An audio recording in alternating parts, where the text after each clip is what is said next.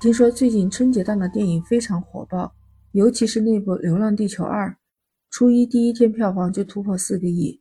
我翻看了一下豆瓣评分，有十二万个人给出了八点三分的好评，而且其中百分之八十的人给出的是四颗星，还有最高五颗星的评价。你说为什么会有这么多的观众喜欢看《流浪地球二》呢？为什么有人称它为中国式的科幻电影呢？那正好趁热，我们就来聊一聊这部电影。欢迎收听美好电台，记得订阅转发美好电台。Lisa 在这里给您拜年了。据说《流浪地球二》已经领跑春节档票房记录，但今天我们要聊的不是它的票房，是这部中国式的科幻电影带给我们的一些中国传统文化。你知道吧？它的宣传片里面有一句李白的诗，叫“今人不见古时月，今月曾经照古人”。被他引用过来就是一语双关了，意思就是现代的人没有见过以前的月亮，古代的月亮是照见过古人的。那么同样的道理，今天的人没有见过李白，但是跟古人一样都读过李白的诗。那变和不变很明显，变的是人。你看古往今来，古人今人的数量每次都在变化，那你看到的明月都是恒古不变的。所以那种不变，就好像我们读李白的诗：“举头望明月，低头思故乡。”这些不都是我们中国人对我们故乡难舍难分的情节吗？也正是中国人对已经去世的人的悲痛和缅怀，更加是这部电影本土化的一些根本。其实你别看是《流浪地球二》啊，这个“二”字不是后传，准确来讲，其实是《流浪地球》的前传。内容应该是二零一九年上映的《流浪地球》之前发生的事情。到底这部影片有怎么样一个独特魅力呢？首先是科幻片都是有特效的，对吧？那强大的特效会有一种视觉冲击。这个影片里面讲述的就是年轻人为了拯救地球挺身而出，团结合作，那就是一场争分夺秒的生死之战。后面故事中的数字生命技术也开始体现。通过人物的思考和选择，寻找出了这部电影的中国式的科幻。就看到开篇第一幕出现的是太空电梯，一开始镜头是从上向下移动，太空电梯的那种气势恢宏，真的是一览无余，然后全部都展现在你的面前。接着你就看到景别的不同变化，首先是近景，然后是全景，最后又拉了一个远景。太空电梯从近地面到太空，画面从白又到黑，短短只有几分钟。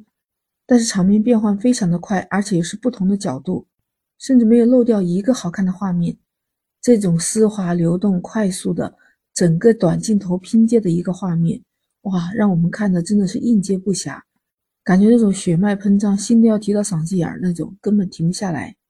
当然了，这部影片有的也不仅仅是这些。你看整个影片中间的美术设计，几乎可以说它是我们国产科技片的一个巅峰设计了。所以这部影片上映到现在为止，已经创下了二十二项记录了。我们可以通过它的布景、道具，还有服装这些方方面面的一些设计，通过在线审美的观念，再通过比心的表现手法，让我们更加能够视觉化，能够形象化。哎，我跟你说，当电影演到数字生命派对那个坏的那些人的时候啊，他们都干了些什么勾当啊？什么劫持电梯、进攻基地？还有引爆时候那种遮天蔽日，天空中那种烟花灿烂，但是这是浪漫和绝望一起来的感觉。最后在方舟空间站轰然坠地的那一刹那，所有观众的心情也跟着坠落到了最低点。哇，这么多特效场面影响着我们观众的情绪变化，给我们观众带来了不一样的视觉感受。再到引爆月球，那又是审美上的一次提升。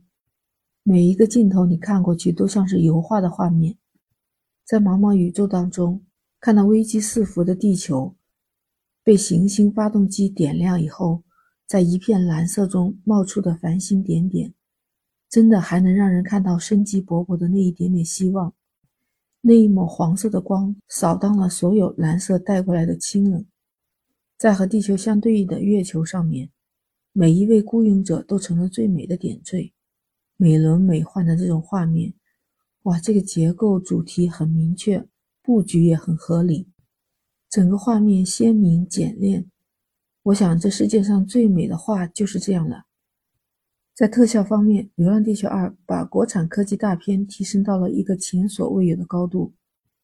据说整片的 CG 特效集中在了三个部分，就是太空，还有电梯危机，还有月球坠落。其实话说回来，本身说带着地球去流浪这样的方式，也就是中国的文化，就是中国人对故乡的一种情怀，对家人和故乡的一种留恋，才会决定我们带着地球去流浪。你说对吧？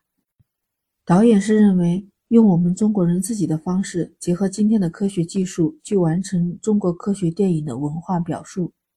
电影还是比较忠于原著的，是个人到家国情怀的一种传承。整个影片的脉络还有人物，都讲的是我们中国人自己的故事。来跟你说啊，影片里面有一个片段是由吴京饰演的刘培强和沙溢饰演的这师傅。他们烧纸祭奠父母，这就是中国人表达思念最常用的方式，你说是吧？但你不知道吧，在影片结尾的时候，通过电脑的特殊技术，真的让他们在荧幕上相见了。我们中国人有对去世的人有思念，具体是怎么样体现这个思念呢？那当然只有通过这种特殊的技术去完成这个事情。在我们中国，每当怀念或者思念去世的人呢，都会说一段话或者做一个事情，对吧？那么，电影就是通过数字生命技术把这一份思念锁定了。我想看过电影的人一定会被这个震撼到。我们不像国外的电影里面有拯救地球的，有很多的这种个人英雄主义在。我们中国几千年的文明，面对无数次的天灾人祸，我们都是靠的团结，还有那一些不畏牺牲的人，才能走到今天。你说对不对？那我们这种家国情怀，这种伟大的牺牲精神，难道不就是我们中国的传统文化吗？所以就有很多观众看完电影之后说，这个电影的格局很大，不单单是视觉盛宴，也是一种思想的深化。还有观众感慨说，在对世界性的危机和难题之上，全世界人民做出了共同努力和牺牲。这种宏大的主题，难在其他的国家影片当中是看不到的。这也就是让我特别感动的点。你说我们会不会像好莱坞影片那样，把个人英雄主义这种氛围特别的突出？那其实我们的文化都是牺牲小我成就大我这样的英雄特别的多，不是一个人能撑起一部电影去拯救人类的。而且你看啊，在有一些地方需要做出牺牲的时候，能够做出自己应有的贡献，就是牺牲自己嘛。我们的文化里面是团结，血浓于水，这就是我们华人的传承。所以，影片的亮点就是用了很多看似乎确实很普通，实际上他们都是很伟岸的人，把这些故事慢慢的说出来。我们中国没有超人，没有钢铁侠，更没有蜘蛛侠，我们都是有血有肉的普通人。所以我看到有个网友评论的很全面，他说这部电影有熟悉的感觉，真心好看，但是它不是简单的延续，更有升级。不仅仅严谨科学、想象丰富，而且具有人文内核，有中国人的家国情怀。他认为这些才是中国科幻得以立起来的原因，也是决定它确实比较好看的原因。我也很赞同他这样的观点，不知道你怎么看呢？其实不得不说，现在这些科幻的视觉效果，还是得益于我们国家航天事业的突飞猛进。你看，最近几年航天事业，我们国家又有空间站，还有强大的科学作为依靠，那科幻电影不再觉得是一个完全跟我们不相关的了。我们现在不是经常能看到空间站的科学家们他们发过来的一些视频啊、图片啊，所以再回头看看这些影片，觉得真实感挺强的，根本不会觉得特别陌生。要是换做以前的话，这样的内容能实现吗？所以其实反而我们现在是可以做到了，就是因为我们国家的航天事业发展，也造就了我们科幻片的这一片土壤。哎，你知道吧？简单点来说，就是国家航天有实力，这个现实的支点才能支撑科幻电影。另外，影片里面也有很多泪点，像老飞行员自杀式的引爆核弹，还有影片中李雪健演的周老师，他给人们讲股骨的故事。第一个骨是大腿的意思，第二个骨就是骨头。这个具体的细节到电影院看你就知道了。最后还有一个感人的地方，就是电影中出现了已经去世的演员吴孟达先生。